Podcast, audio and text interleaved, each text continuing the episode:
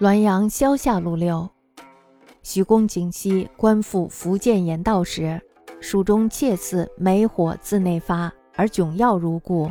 又一夕窃剪其事机发，为岁书身。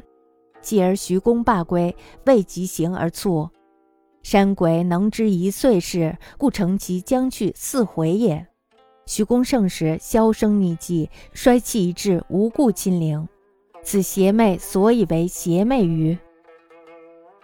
徐景熙公任福建盐道的时候，他的鼠牙的香笼呢，往往有火从里面烧起来。然而呢，锁还是原来的样子，没有动过。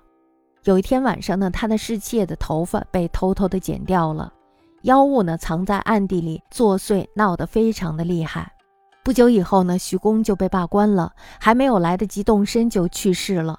山鬼呢，能知道一年之中发生的事情，所以呢，趁他将要离去的时候，肆意辱弄。